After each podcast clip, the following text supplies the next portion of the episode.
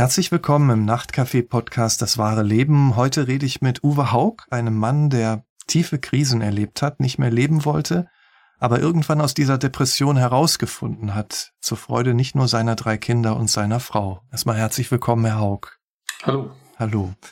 Herr Haug, wie würden Sie Menschen, die damit noch nie was zu tun hatten, beschreiben, ähm, wie sich eine Depression anfühlt oder, oder zumindest wie sie sich für Sie angefühlt hat? Also das ist, das ist schon so ein Knackpunkt der ganzen Geschichte. Es ist extrem schwer, jemanden, der das nicht erlebt hat, eine Depression zu schildern. Also ich habe immer ein Bild geprägt, das ist das Bild von dem Schwimmbad, wo man mit Freunden schwimmen geht.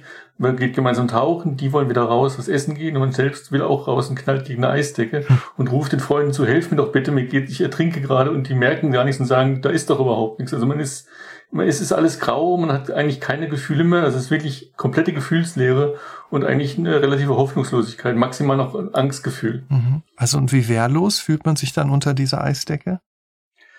Eigentlich extrem wehrlos. Also man, man gibt es nach außen hin natürlich immer noch den, den, den taffen Menschen, aber im Prinzip ist da innen nichts mehr und man weiß auch eigentlich nicht mehr, wie es weitergehen soll. Es ist eine relativ starke Hoffnungslosigkeit.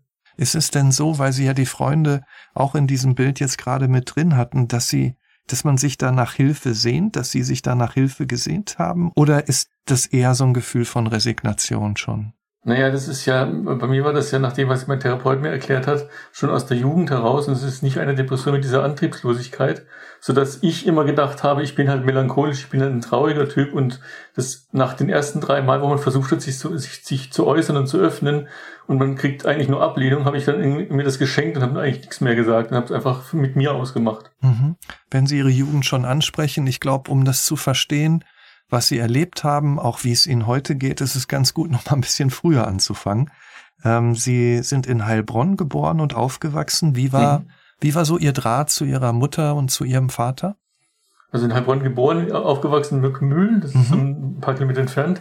Ähm, es war halt tatsächlich das wohl mit ein Auslöser. Also mit meiner Mutter hatte ich immer schon ein sehr schlechtes Verhältnis. Und dann wurde mein Vater, als ich zwölf war, krank mit einer sehr unbekannten, also mit einer völlig unbekannten Nervenkrankheit wo keiner wusste, wird er das überhaupt überleben. Und dann war ich plötzlich das fünfte Rad am Wagen in der Familie, der eigentlich nur still und brav sein sollte und funktionieren. Und das habe ich halt verinnerlicht. Mhm. Und zudem dann immer Konflikte mit meiner Mutter gehabt. Also da muss sich das wohl entwickelt haben. So hat zumindest mein Therapeut mit mir raus, rausgefunden oder rauserarbeitet. In welchen Situationen gab es denn dann vor allen Dingen diese Konflikte mit ihrer Mutter? Naja, es gab eigentlich fast immer Konflikte. Also ich habe dann so, so Geschichten gehabt, wie ich habe irgendwas gesagt und ich wurde der Lüge bezichtigt, obwohl ich genau wusste, es stimmt oder ich habe mich äh, nicht, nicht entsprechend verhalten, wie gewünscht war, oder habe nicht die Ansichten gehabt, die meine, meine Mutter von mir erwartet hat. Also es war einfach immer, immer Konfliktpotenzial da. Hm. Haben Sie denn eine Ahnung, warum Ihre Mutter sich damals so verhalten hat? Also wir haben jetzt so mal recherchiert ein bisschen, also man kann es natürlich nicht nachvollziehen, weil es da keine Diagnosen gibt, aber wir haben den großen Verdacht, dass meine Mutter auch unter Depression gelitten hat. Also mhm. das Bild, was wir von ihr haben, würde das sehr, sehr nahelegen. Jetzt blicken Sie ja so auch ähm, von heute auf das Ganze. Wie war denn Ihr Erleben als Kind? Ähm, haben Sie das da auch schon so als Zurückweisung, als nicht geliebt werden oder als was auch immer empfunden? Oder, oder ist dieses, dieses Gefühl, da war was nicht richtig erst im Nachhinein entstanden? Ja, das ist erst im Nachhinein gekommen. Also mhm. Also ich glaube, das kam später schon im Erwachsenen-Dasein, schon früher als jetzt, aber als Kind habe ich eher gedacht, das liegt an mir, ich bin da schuld dran. Ich glaube, das war auch der Grund, warum ich mich dann so entwickelt habe, weil man dann natürlich versucht, diesen Ansprüchen zu entsprechen und versucht, perfekt zu sein, still zu sein, unauffällig zu sein, vor allem unauffällig, weil danach gibt es keine Konflikte und das verinnerlich, verinnerlich ich dann äh, habe das oder habe das verinnerlicht und habe dann später eben das Problem gehabt, mein Therapeut dazu hat so formuliert, dann wurden sie 18, da hätten sie ja selber entscheiden können, haben nicht aufgehört und da hätten sie aufhören sollen. Und das ist hm. bei mir das Defizit gewesen.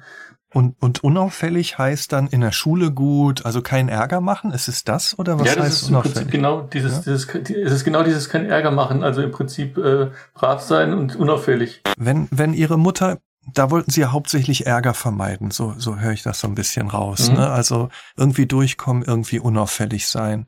Ähm, wer war denn dann so Ihre vertraute Person? Also ähm, ähm, wer, mit wem konnten Sie sich austauschen ähm, und, und alles rauslassen, was so in Ihnen ist?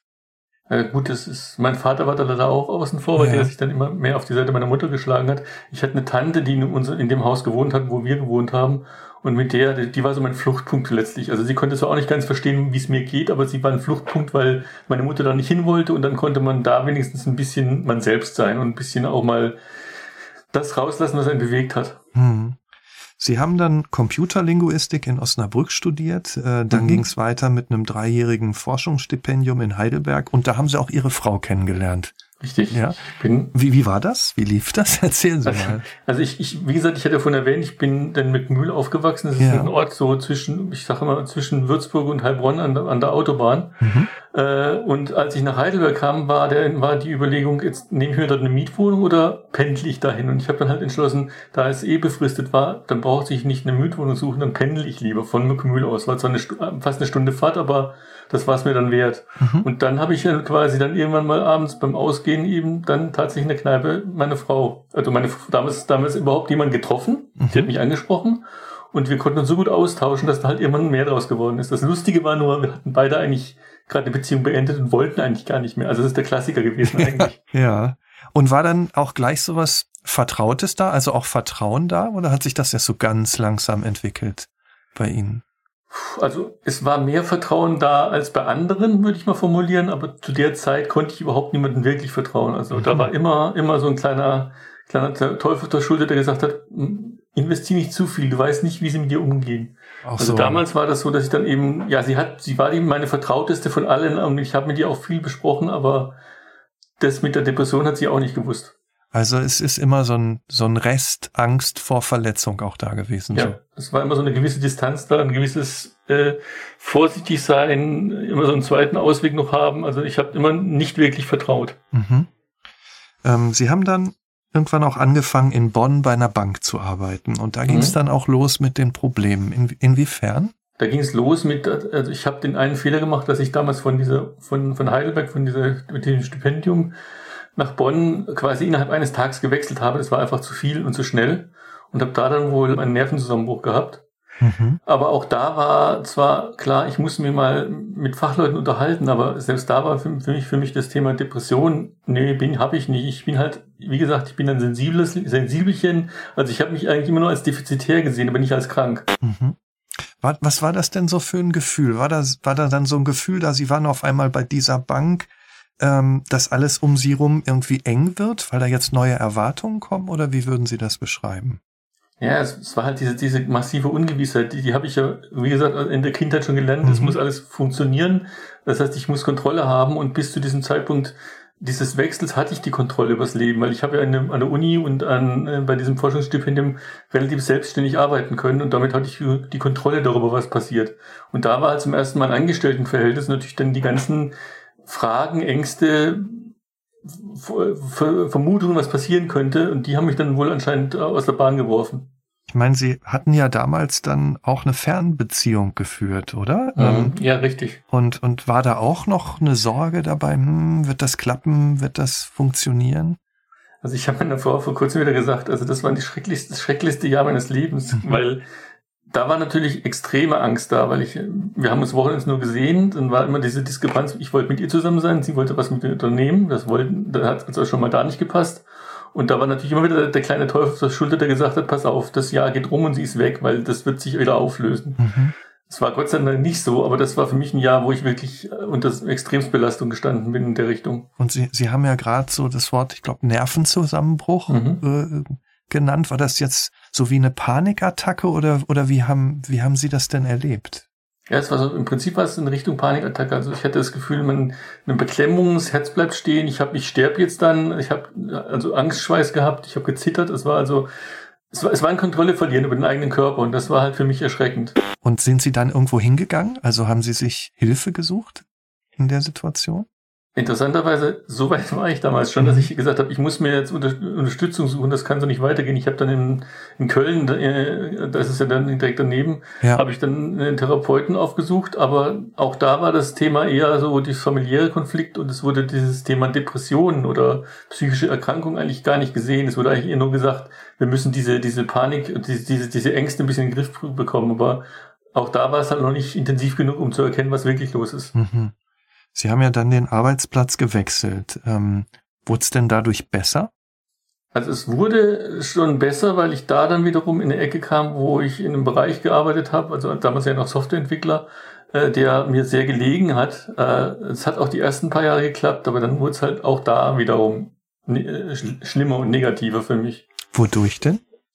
Also es war so, dass ich quasi das dritte Jahr dort war und habe dann ein, eins von diesen berühmten Jahresgesprächen geführt, wo es halt umgeht, wie war das letzte Jahr, wie wird das nächste Jahr und da kam ich eigentlich rein mit der Prämisse, naja, ich weiß nicht der Überflieger, aber es wird schon passen. Ich werde ein paar Kritikpunkte haben, aber ansonsten geht's. Und habe halt eben ein Gespräch erlebt, in dem mir quasi die, Flin die Flinte auf die Brust gesetzt hat und gesagt hat, wenn du nicht dich sofort zusammenreißt und das und das und das machst, dann disziplinarische Maßnahmen und eventuell Kündigung. Und das war für mich natürlich völlig unerwartet, was, was wieder zur selben Reaktion geführt hat wie damals in Bonn, äh, Panikattacke ich bin da raus und habe dann nur noch gewusst, was mache ich jetzt? Ich verstehe es nicht. Ich habe dann Gott sei Dank mich in dem Tag wieder einfangen können und habe dann zwar weitergearbeitet, aber das war der wohl der, der Trigger und der Auslöser für das, was dann eskaliert ist letztlich.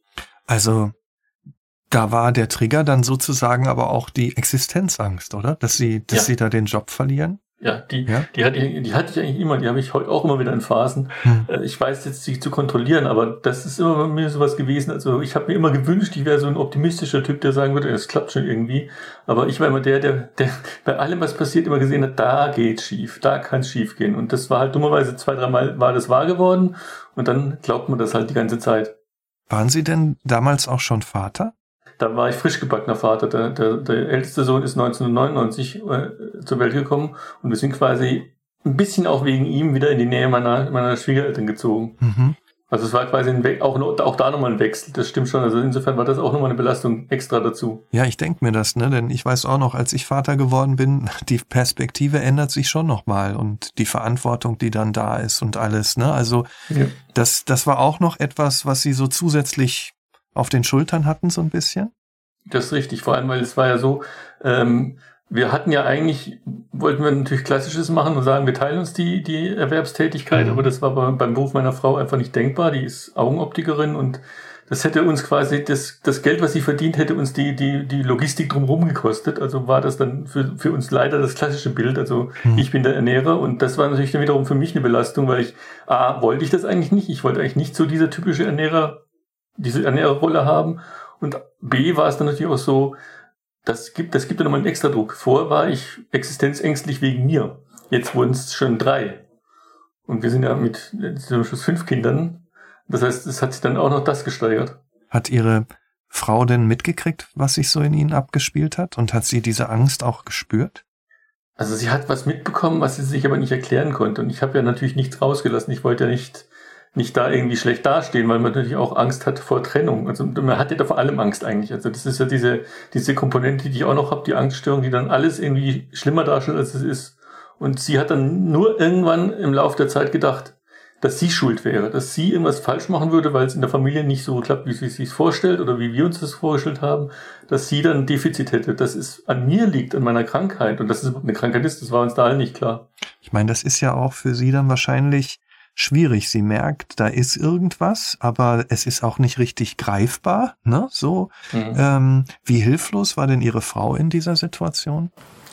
In dieser Phase ihres Lebens damals? Also wir haben sie später, nachdem dann dieser markante Zwischenfall passiert ist, haben wir ja mal analysiert und gemeint, ja, es, wurde immer schlimmer mit diesem, ab diesem Tag, wo dieses Gespräch war. Da wurde es, da wurde es gefühlt immer mehr, dass ich gereizter wurde, dass ich gestresster wurde, dass ich irgendwie unglücklich gewirkt habe. Also, und dann hat sie halt irgendwann gedacht, ich mache irgendwas nicht richtig, irgendwas, irgendwas schaffe ich nicht. Weil bei anderen geht's doch auch.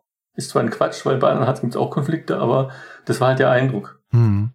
Und wie haben Sie sich damals Ihren ihrer Familie gegenüber verhalten? Also haben sie dann versucht, zu Hause besonders nett und fürsorglich zu sein oder ging das gar nicht mehr?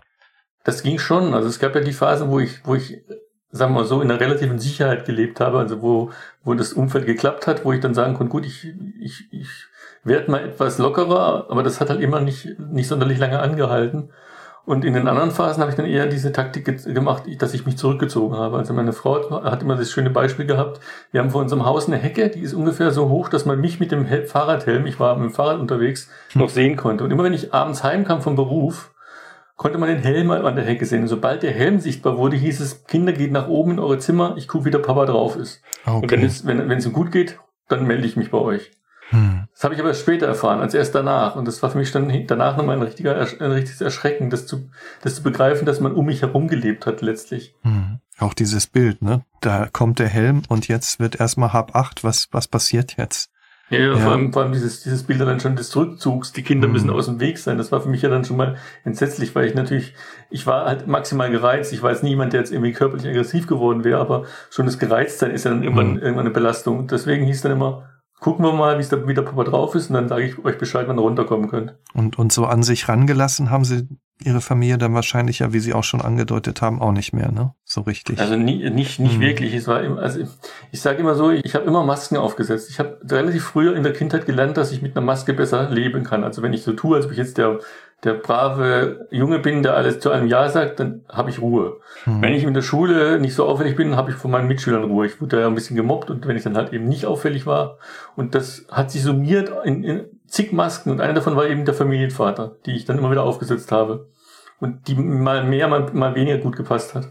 Und so und diese Maske hat dann eigentlich auch verhindert, dass sie mal zu ihrer Frau gegangen sind und sagen, sagen so, Mensch, weil man könnte sich das ja theoretisch eben auch vorstellen, ne, dass sie da hingehen und sagen, du, mir geht's eigenartig, ich habe einfach Sorgen, ich strampel nur noch im Leben und in der Firma habe ich diesen Druck, ich weiß nicht, wie es weitergeht und ich strampel nur, um diese Sorgen klein zu halten, ich gehe kaputt dabei. Mhm. Ähm, also sowas, aber so sowas öffnen, so die Maske mal kurz abnehmen, war, war einfach gar nicht möglich. Ne? Das war dann schon so lange her, also ich habe das schon mhm. zu sehr einstudiert gehabt. Das war für mich einfach ein Abwägen des Risikos, dass ich sie enttäusche und dass vielleicht die Beziehung in die Brüche geht, was natürlich für mich in meiner Angststörung sofort das plausibelste war, wie aber wie immer eigentlich, und diesem mich öffnen und vielleicht vielleicht was verändern. Da war, war ich wieder wiederum in der Situation schon der, der gesagt hat, nee, nee, ich mach ich mach hab lieber Sicherheit und ich riskiere jetzt hier nichts, ich versuche das irgendwie so ins Griff zu bekommen. Also ich habe es immer mit mir ausgemacht eigentlich. Welche Rolle hat denn diese Leistung nach wie vor gespielt? Sie haben Sie haben ja gesagt, auf den Druck Ihrer Mutter früher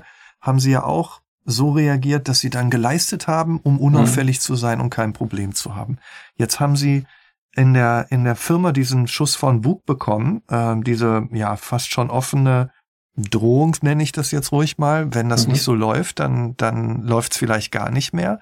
Ähm, haben Sie dann auch wieder diese Leistungsmaschine in Gang gesetzt oder wie? Ja, ja. ja. Das, das, war genau der Punkt, wo es dann eben, warum es überhaupt später eskaliert ist. Ich habe ab dem Zeitpunkt eigentlich immer versucht, wenn es hieß, das war jetzt gut, noch eine Schippe draufzulegen. Also ich war nie mit dem zufrieden, was ich geliefert habe. Ich habe immer gedacht, na ja, noch eins mehr. Also ein Projektleiter, mit dem ich zusammengearbeitet habe, der hat mal irgendwann gesagt, wissen Sie, Herr Haug, wir, wir brauchen nicht mal, wir brauchen nicht mal Silber, wie Silberwasserhähne, Sie bauen Platin. Kommen Sie mal runter. Also Ihre Leistung ist gut, aber nicht zu übertreiben, weil ich halt immer versucht habe, nach jedem Projekt noch mal besser zu werden, um es zu beweisen eben, dass ich halt nicht defizitär bin was ich immer versucht in meinem Leben eigentlich habe, dass mir, mir und der Umwelt zu beweisen, ich kann was.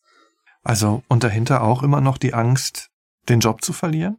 Ja, definitiv. Ja. Also die war, die war immer, immer permanent da. Dieses, es war zwar eine Einstellung, die relativ sicher war, aber für mich natürlich konnte ich mir schon immer wieder Szenarien ausmalen, wo irgendwas schief geht, wo es dann zu Ende ist. Und das war mhm. dann auch noch ein extra Ansporn, mich in Anführungsstrichen zusammenzureißen, wie ich es dann so schön formuliert habe. Und im Privaten war das dann auch so ein bisschen so, nur wenn ich Leistung bringe, nur wenn ich dem Bild entspreche, dann werde ich auch geliebt? Ja, das war im Privaten auch, also nicht nur mit der Familie so, das war eigentlich im mhm. gesamten Umfeld so. Das war, es war im Prinzip, habe ich später mal in der Klinik festgestellt, ich war nie der echte Uwe. Ich war immer eine, eine Figur, ein, also ich, ich hätte Schauspieler werden sollen. Ich habe immer was dargestellt. Ich war nie echt. Hm. Ich war immer braver, der, der gute Familienvater, der gute Kollege, der gute Freund, aber nie der, der ich in der Situation vielleicht in echt gewesen wäre. Aber wenn ich mir das so vorstelle, ähm, nie, dass sie nie so ihr sie selbst waren, immer diese Maske, immer irgendwie auf der Bühne, immer irgendeine Rolle. Ähm, wie, wie, wie erschöpfend war das denn für sie? Hat sich das nicht irgendwann auch körperlich äh, doch, be bemerkbar doch. gemacht? Wie denn? Also das war das war der Anlauf für das mhm. Fiasko. Ich habe ein, ein, an einem Tag, äh, 2010 war das, bin ich ins Büro gekommen, habe mich an den Rechner gesetzt, mache den Rechner an, gucke auf den Bildschirm und verstehe kein Wort mehr. Also ich war Entwickler, ich habe dann ein Programm gehabt mit Programmcode und ich habe dann nur noch Hieroglyphen gesehen. Also ich habe nichts mehr davon verstanden. Es war wirklich, ich habe nicht, nicht mal Buchstaben erkannt. Und hatte dann nachdem ich dann gesagt habe, ich muss jetzt mal das klären, was da gerade los ist, hat dann der Betriebsarzt sich das angeguckt und hat gemeint, ja, Sie haben gerade eine Panikattacke.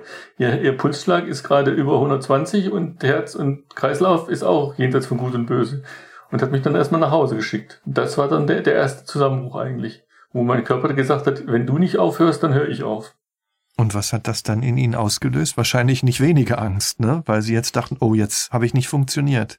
Nicht wirklich. Also es war so, ich habe dann, sollte dann zum Hausarzt, der ja. mir dann diagnostiziert hat, einen akuten Burnout, was für mich ja noch Ne? Also was Gutes war, weil Burnout kann man ja noch verkaufen. Ja, ja das haben ja viele, Firma. die viel leisten, die haben irgendwann mal einen Burnout. Ja. Ne? Das ist aber so ich, das Bild. Mhm. Ja, ja, aber ich sage auch immer, dieser Burnout ist eigentlich das gleiche wie eine Depression oder, ja. oder sehr ähnlich, weil letztlich ist es, ist es eine, eine Marke.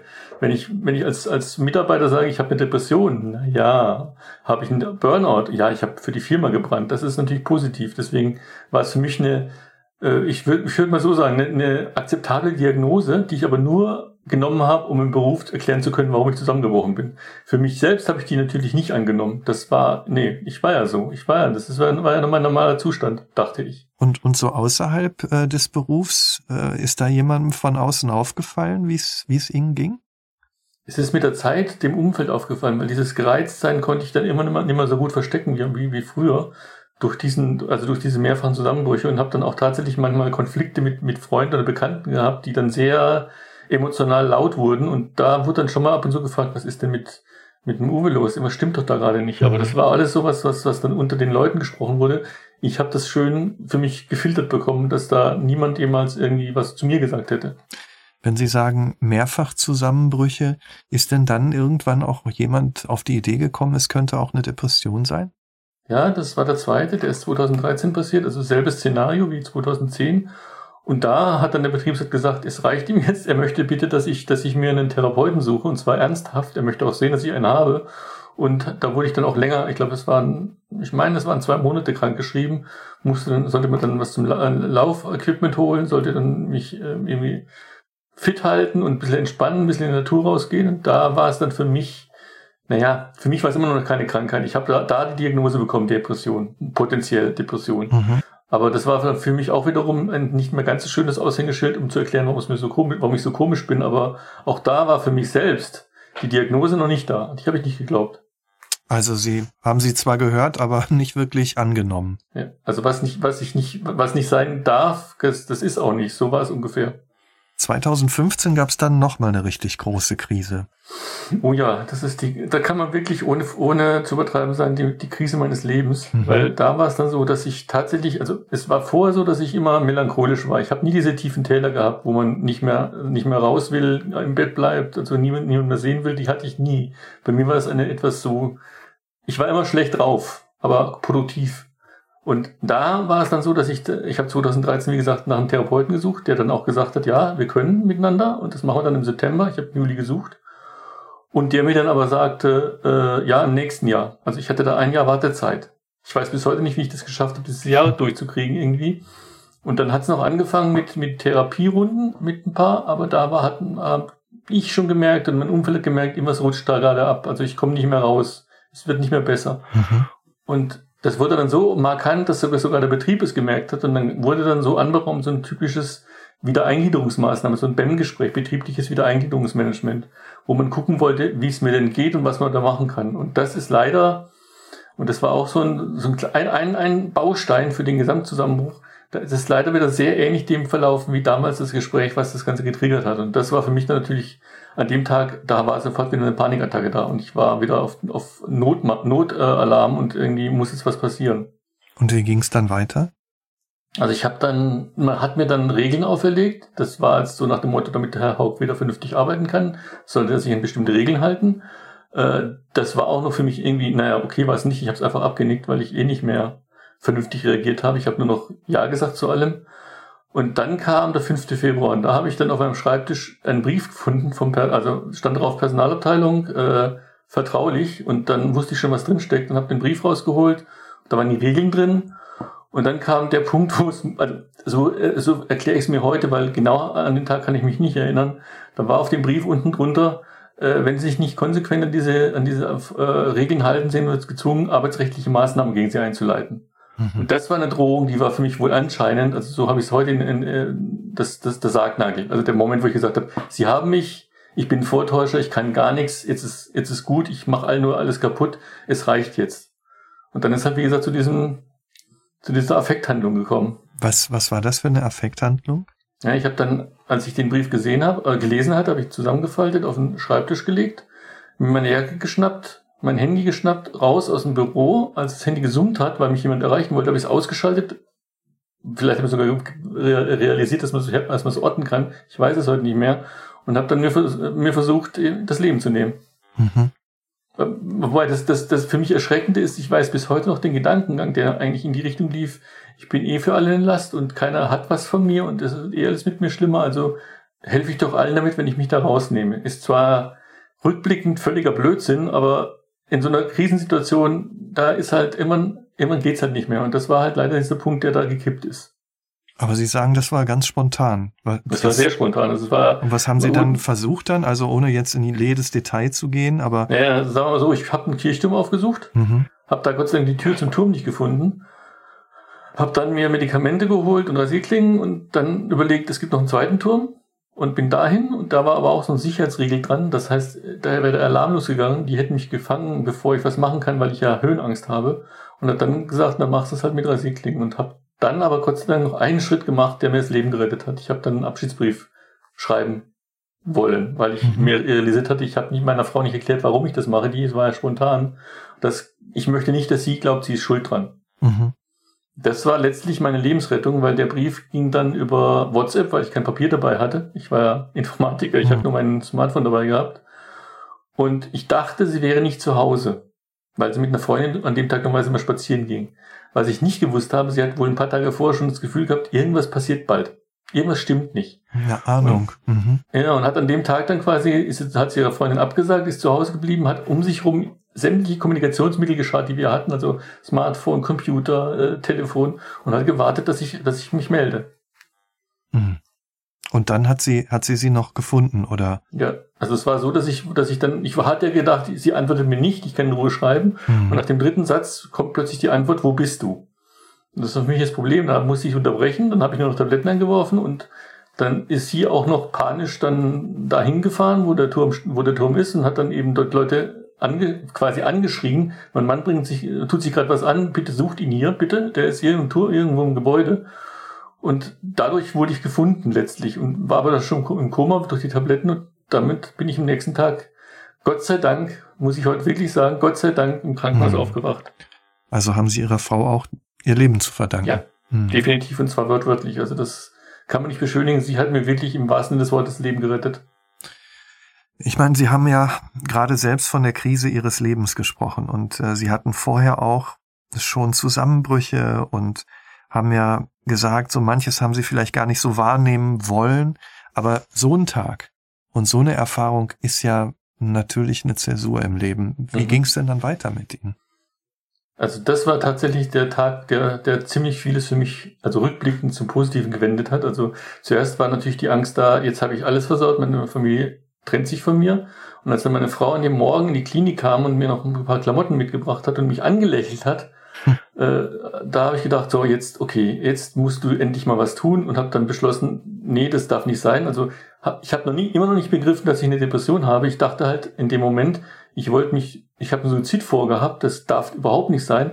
Ich möchte jetzt Hilfe. Mhm. Und als dann der, der Chefarzt kam, meinte so, wir möchten Sie, wir könnten Sie in die Klinik einliefern, in die Psychiatrie einliefern, wenn Sie mit einverstanden sind, dann war mir extrem klar, dass jetzt ein Jahr kommen muss, dass ich jetzt eigentlich mal was endlich tun muss, ja. aktiv werden, weil das wollte ich nicht noch einmal erleben.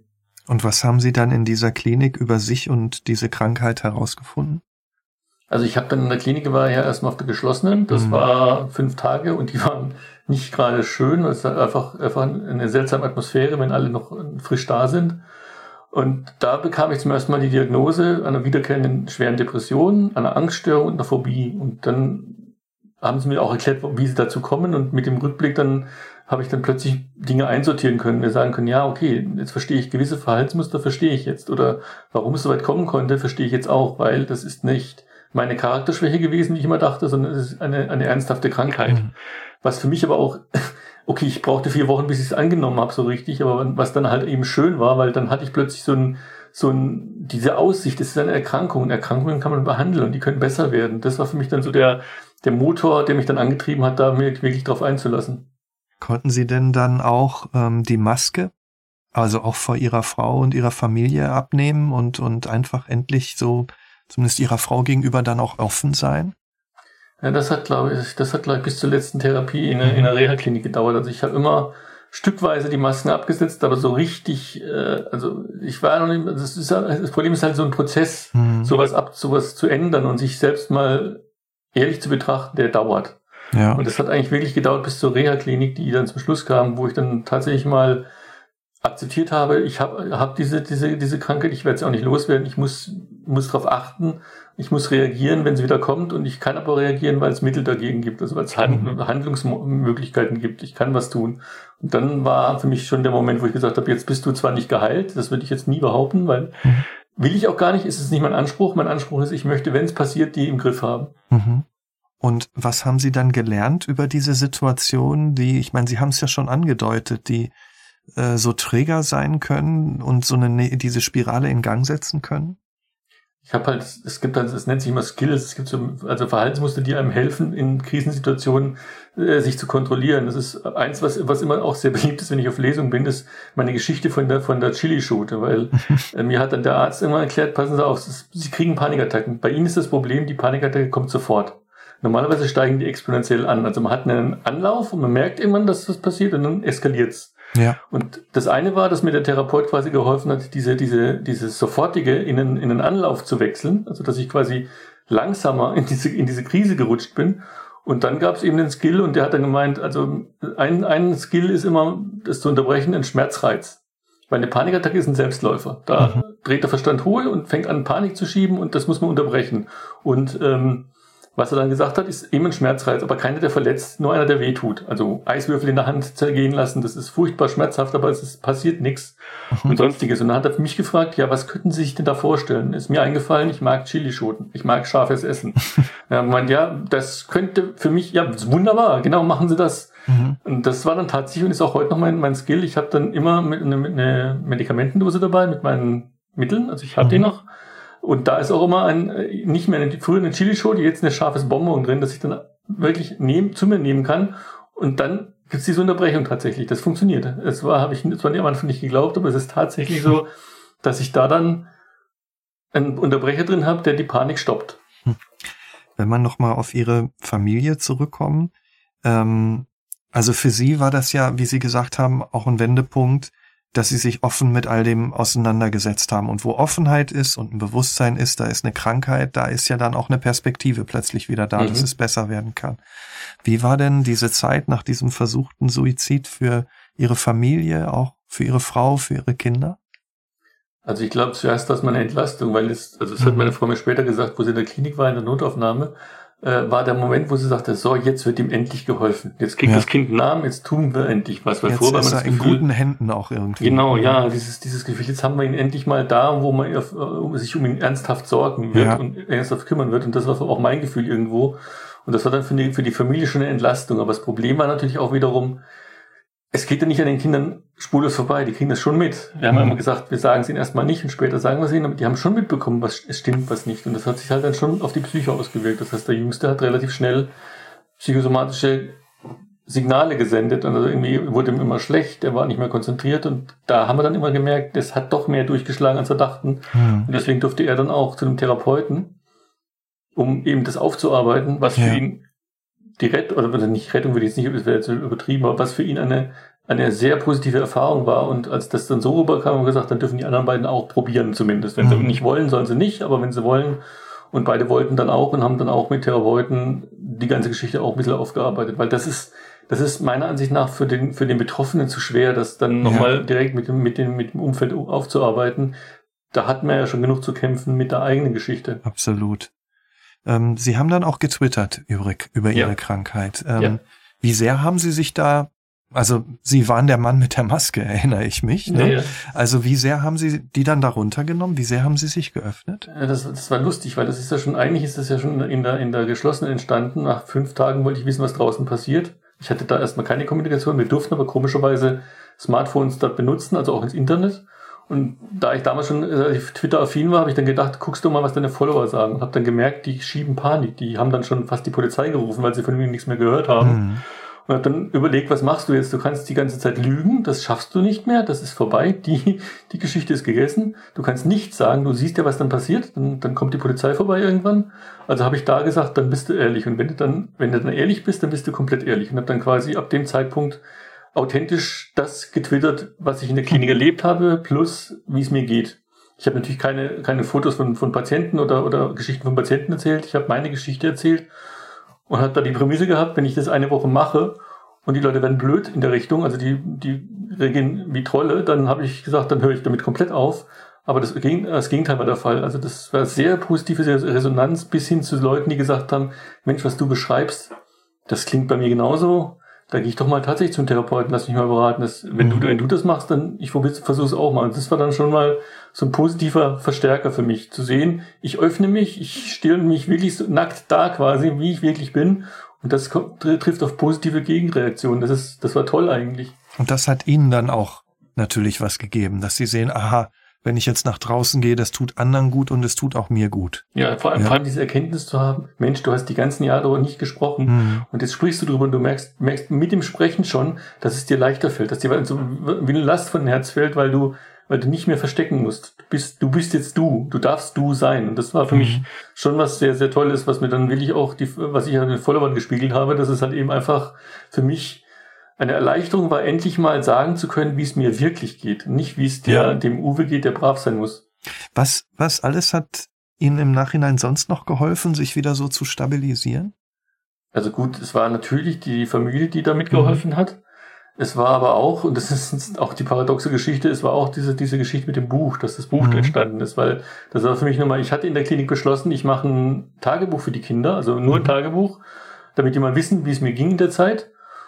Aber durch das Twittern ist wohl ein Literaturagent auf mich aufmerksam geworden und hat dann gefragt, ob ich nicht ein Buch schreiben möchte, was für mich erstmal komplett abstrus war. Mhm. Also das war nicht mal, nicht mal der Gedanke war vorher gekommen und dann habe ich vorsichtig nachgefüllt, was denn das heißen würde. Und dann haben wir das tatsächlich beschlossen, wir machen das. Und dann habe ich da quasi ab da angefangen, aus dem Tagebuch die Geschichte zu machen, das, das Buch zu machen. Ähm, wie wichtig war neben dem was sie jetzt aktiv angegangen sind durch das nach draußen gehen, also durch das Twittern, durch das Buch, durch die Gespräche. Ähm, wie wichtig waren auch Medikamente? Ich weiß, das ist ein zweischneidiges Schwert. Also bei mir war es so, ich habe für mich gesagt, wenn sie mir helfen, nehme ich sie. Wenn sie mir nicht helfen, lasse ich sofort. Aber ich habe relativ schnell für mich gemerkt, also das relativ schnell heißt normalerweise drei bis vier Wochen, äh, dass, sie, dass sie mir gut tun, dass sie mich stabilisieren. Also es war jetzt nicht so, dass mein Wesen sich verändert hat, aber es gab nicht mehr diese extremen Ausschläge. Es war einfach alles ein bisschen entspannter, ein bisschen ruhiger und dann habe ich gesagt, gut, dann da sie mir nicht schaden, sondern mir nutzen, dann nehme ich die und die nehme ich auch heute noch, weil ich einfach merke, es tut mir gut. Aber das war nichts, was mir wirklich, wirklich elementar an, äh, weitergeholfen hat. Das war etwas, was mich dazu quasi gebracht hat, äh, diese, diese Therapien richtig vernünftig anzunehmen, diese, diese Ruhe zu kriegen, um an mich auf diese Therapien einzulassen. Wie lange waren Sie insgesamt in der, Klinik? Also insgesamt war es ein halbes Jahr, wirklich also 25 Jahr. Wochen. Ich meine, das ist ja dann auch ein geschützter Raum, ne? Da gibt's ja. so Abläufe, oh, ja. ähm, da wird auf einen geachtet, äh, da hat man ja auch selbst irgendwann das Vertrauen, in guten Händen zu sein. Äh, so hört sich das an. Und mhm. irgendwann geht's ja dann aber auch wieder nach Hause. Wie war das, als Sie da nach Hause gekommen sind? Also das ist ja, weil, weil das die Ärzte und die Therapeuten auch wissen, mhm. wird das ja bewusst gemacht in so einer Art äh, Stresstest. Also man darf dann quasi irgendwann nach, nach gewisser Zeit darf man am Wochenende samstags nach Hause, dann samstags und sonntags mit auf der mit, mit zurück in die Klinik kommen und dann irgendwann samstags übernachten zu Hause und Sonntag. Aha. Und ich habe immer gesagt, Leute, mein Problem war nie, war nie die Familie, das war eher mhm. das Berufliche und die, und die Leistung und das Ganze. Aber ich habe schon gemerkt, beim ersten Mal, es war seltsam. Also es war vor allem insofern seltsam, weil die Familie hat ja früher um mich herum gelebt. Jetzt wollte ich plötzlich Teil der Familie sein und habe gemerkt, ich bin trotzdem hier nur ein Möbelstück, weil äh, keiner wusste, was mit mir anfangen soll. Und das war halt schon so ein gewisser Schock mhm. zu merken, du hast tatsächlich die Familie eigentlich die ganzen Jahre verpasst, weil die mhm. nichts mehr an dich haben ran, rankommen lassen. Und das war, glaube ich, die schwierigste Phase. Aber dann durch diese Belastungsproben, so nennen die, die sich, ging es mir dann langsam aber sicher immer besser mit dem Ganzen. Und dann war es irgendwann auch so, dass man gesagt hat, jetzt ist die, die Zeit, wo man eben entlassen kann, wo, wo es jetzt, oder besser in die Tagesklinik kommt. Und da war das immer so, Tagesklinik heißt ja, ich bin von neun bis fünf ungefähr bin ich in der Klinik und aber übernachten tue ich zu Hause und Wochenende sind zu Hause. Also quasi, ich habe dann gesagt, jetzt gehe ich in meiner Seele arbeiten, weil es war wie ein Arbeitsplatz quasi für mich. Und da, das war dann das, was mir wirklich dann nach draußen geholfen hat. Also sie mussten an ihrer Seele arbeiten, um nicht das Möbelstück zu sein, das in der Familie nur in der Ecke rumsteht und quasi, äh, ja. nichts zu sagen hat. Ja. Und hat das länger gedauert, bis sie dann auch in der Familie mussten sie wahrscheinlich auch erstmal wieder neu lernen, ne? So wie sie das, es jetzt darstellen. Das auf jeden Fall, also vor allem halt diese, diese Ängste in der Familie wegzulassen und diese, diese, diese Unsicherheiten wegzulassen, weil ich die ja nicht brauchte. Die habe ich eigentlich nie gebraucht, aber es war halt immer die Unsicherheit da. Was halt natürlich gut war, sie war noch da, nachdem ich diesen, diesen Suizidversuch begangen habe. Das war für mich auch schon ein Signal, jetzt den kannst du vertrauen. Also ich habe meiner Frau jetzt auch vor kurzem wieder mal gesagt, also sie ist mittlerweile der einzige Mensch in meinem ganzen Leben, dem ich mittlerweile 100% vertraue. Hm. Weil wenn sie sowas mit mir mitmacht und diese Klinikaufenthalte mitmacht und trotzdem dran glaubt, dann muss ich ihr vertrauen. Das ist einfach so. Das ist also, das war was, was ich, ich habe immer gedacht, das ist ein Punkt, oder in der Klinik immer gedacht, das ist ein Punkt, der wird irgendwann kippen. Aber nein, sie hat es durchgehalten. Und deswegen war das dann für mich so der Anker draußen im Prinzip. Aber ich musste wirklich das Familienleben an sich wieder lernen. Hm. Also es ist super, wie Sie das sagen und äh, das freut mich auch total, wie Sie das sagen, dass Sie diesen Anker haben und dass Ihre Beziehung Ihnen so viel gibt und ich bin mir sicher dann auch Ihrer Frau. Oder? Also jetzt mhm. können Sie ihr ja auch mehr wieder zurückgeben. So, so denke ich. Ne? Das mhm. ist richtig. Es ist halt tatsächlich so, dass jetzt ich wieder wieder ein echter Teil der Familie bin. Also man man traut sich wieder, mich zu fragen. Das war am Anfang nicht so. Mhm. Äh, und es ist halt schön zu merken, dass, dass jetzt diese ganzen Geschichten mit um den Papa rumleben, wie geht's mhm. dem Papa mit der Stimmung her, die sind jetzt vorbei. Es ist so, sogar so, dass ich jetzt gesagt habe, wenn ihr merkt, dass der Papa wieder komisch wird, sagt Bescheid, mhm. dürft ihr. Und das haben sie auch schon gemacht. Gibt's denn diese Hecke noch vorm Haus, wenn die sie nach Hause kommen? Oder? Die gibt's noch, aber das mit dem, mit dem Helm ist jetzt mittlerweile vorbei. Also das ist jetzt, äh, Gott sei Dank, dürfen sie unten bleiben mittlerweile. Das ist, ganz positiv. Ja, hat's denn, hat's denn irgendwann nochmal Rückschläge gegeben oder?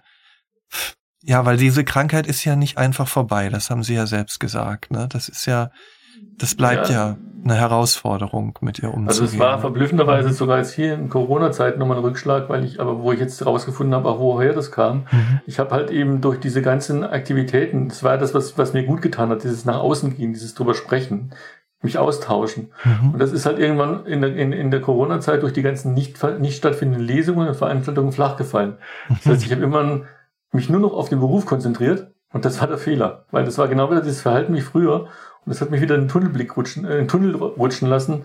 Aber das Gute war, sowohl ich als auch meine Familie hat es rechtzeitig gemerkt und hat dann Notbremse gezogen. Also ich habe jetzt für mich gelernt, ich muss ganz ehrlich sein, ja, ich habe ab und zu noch Suizidgedanken, aber heute ist es so, wenn ich die habe, wenn, ich, wenn die kommen, dann weiß ich, ich habe ich hab mich überarbeitet, ich bin zu, ich habe wieder zu viel von mir verlangt, jetzt mal langsam. Also es ist nicht mehr eine Drohung, es ist eher sowas wie eine kleine kleiner Hinweis, du brauchst gerade wieder deine Ruhe, du brauchst gerade wieder ein bisschen Rückzug, kümmere dich mal um dich selbst wieder. Insofern es ist sicher, aber es ist halt immer noch da und es, mhm. es, es, ist, es ist nicht schön, wenn es da ist. Also mhm. Es ist das Gefühl ist das gleiche, aber das Schöne daran ist, ich kann mir zumindest sagen, auch wenn ich es dann am Anfang nicht glaube, es wird wieder besser werden. Und es, ich weiß auch, dass es besser werden wird, weil ich es erlebt. Also insofern ist da jetzt so ein Aus, so ein, der Tunnel ist nicht mehr mit dem Zug, sondern der Tunnel ist tatsächlich mit dem Ausgang. Mhm. Und macht es da vielleicht auch einen Unterschied, dass ja anders als früher viele in ihrem Umfeld von dieser Krankheit wissen? Das auf jeden Fall, das ganz sicher. Also das dass ich jetzt gerade, es ist sogar so, dass mittlerweile, also es war sehr interessant, als ich in der Klinik, also in der Notaufnahme war, ist meine Frau nach Hause gegangen und hat dann überlegt, was sagt sie den, den, den unseren Bekannten, den, den Leuten in eurem Dorf, die dort, die es ja mitbekommen haben, dass da irgendwas gewesen ist, was Großes. Und hat dann sich entschlossen, sie sagt ganz ehrlich, was los ist. Und das Witzige war, wir wussten von einem Menschen in der ganzen, in dem ganzen Ort, der Depression hat.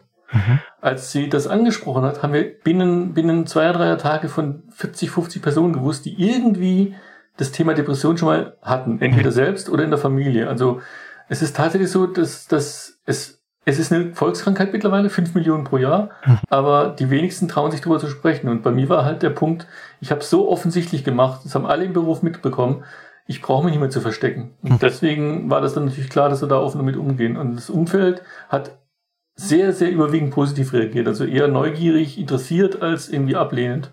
Hm. Wie wichtig ist der Leistungsgedanke jetzt noch bei Ihnen und in der Familie? Äh, sehr reduziert. Also ich muss sagen, ich habe ich hab da auch ein paar Sicherheits, Sicherheitsseite eingezogen. Also es ist so, dass ich mich jetzt nicht mehr auf, also wenn, wenn mich jemand fragt, was ich beruflich tue, sage ich mittlerweile Autor. Mhm. Und zwar nicht, weil ich das wirklich davon leben könnte, aber es ist für mich so ein, so ein, so ein immer wieder erkennt erinnere, du hast noch eine, was, was dir am Herz liegt, weil ich wollte als Jugendlicher immer Autor werden und dann habe ich gedacht, dann so jetzt machst du das mal, jetzt ziehst du das mal durch und sagst mal, du bist Autor. Beruf habe ich immer noch, der ist aber jetzt eher, ähm, wo ich sage, das ist das, was uns das Geld bringt. Ja. Aber das ist nicht mehr das, wo ich mit, dem ganzen Herzen dranhängen darf, weil sonst geht's wieder nach hinten los. Sind Sie denn da immer noch so einem Bilanzdruck ausgesetzt? Also, weil das ist ja dann permanenter Stress, ne? Wenn diese Jahresgespräche dann sind und sagen, ich erwarte diese Zahlen dann im nächsten Jahr. Ist das denn noch so? Also sagen wir so, es war am Anfang, wurde da etwas vorsichtig agiert, manchmal sogar ja. zu vorsichtig, aber es ist noch so. Mhm. Aber A, das Paradoxe dran ist, jetzt wo ich nicht mehr so komisch leistungsorientiert äh, panikmäßig unterwegs bin, werden auch die, die Gespräche besser. Ich kann es auch besser durchstehen. Also im Prinzip, was ist durchstehen? Es läuft ganz normal. Mhm. Also das ist auch was, was ich, was ich sehr stark gelockert hat. Das ist im Prinzip tatsächlich so, dass ich sagen muss, hätte ich das früher begriffen, was mit mir los ist, hätte man früher eingegriffen, wäre es vielleicht gar nicht so schlimm jemals abgerutscht. Das war also letztlich einfach, und da muss ich, teilweise muss ich da einfach mir, mir auch ein bisschen die Schuld geben.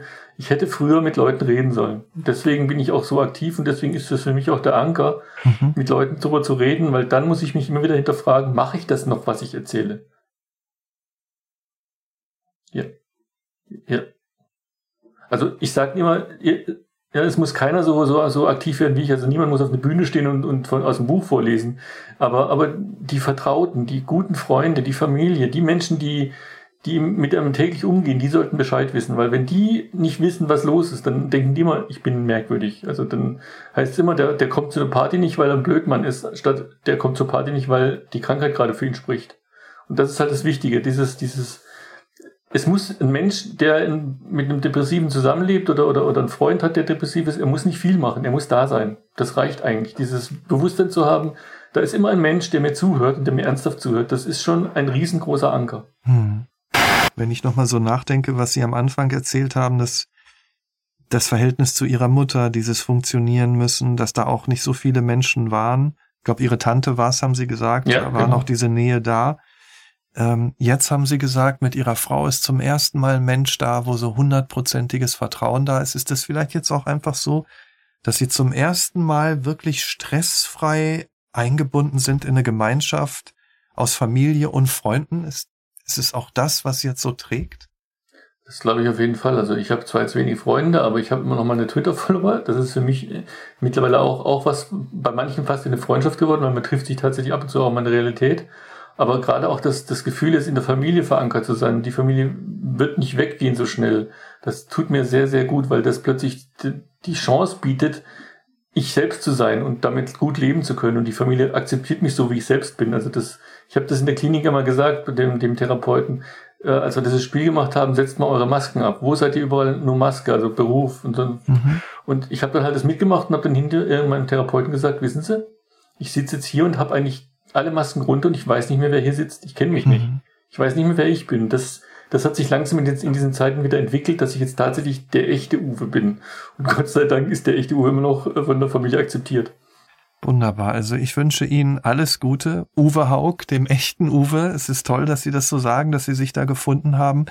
Ich hoffe für Sie auch, dass äh, dieses Netz um Sie herum so dicht gewoben ist, dass es Sie auffängt, wenn es mal wieder schwierig wird. Sie haben ja von dem Anker auch gesprochen, der jetzt da ist.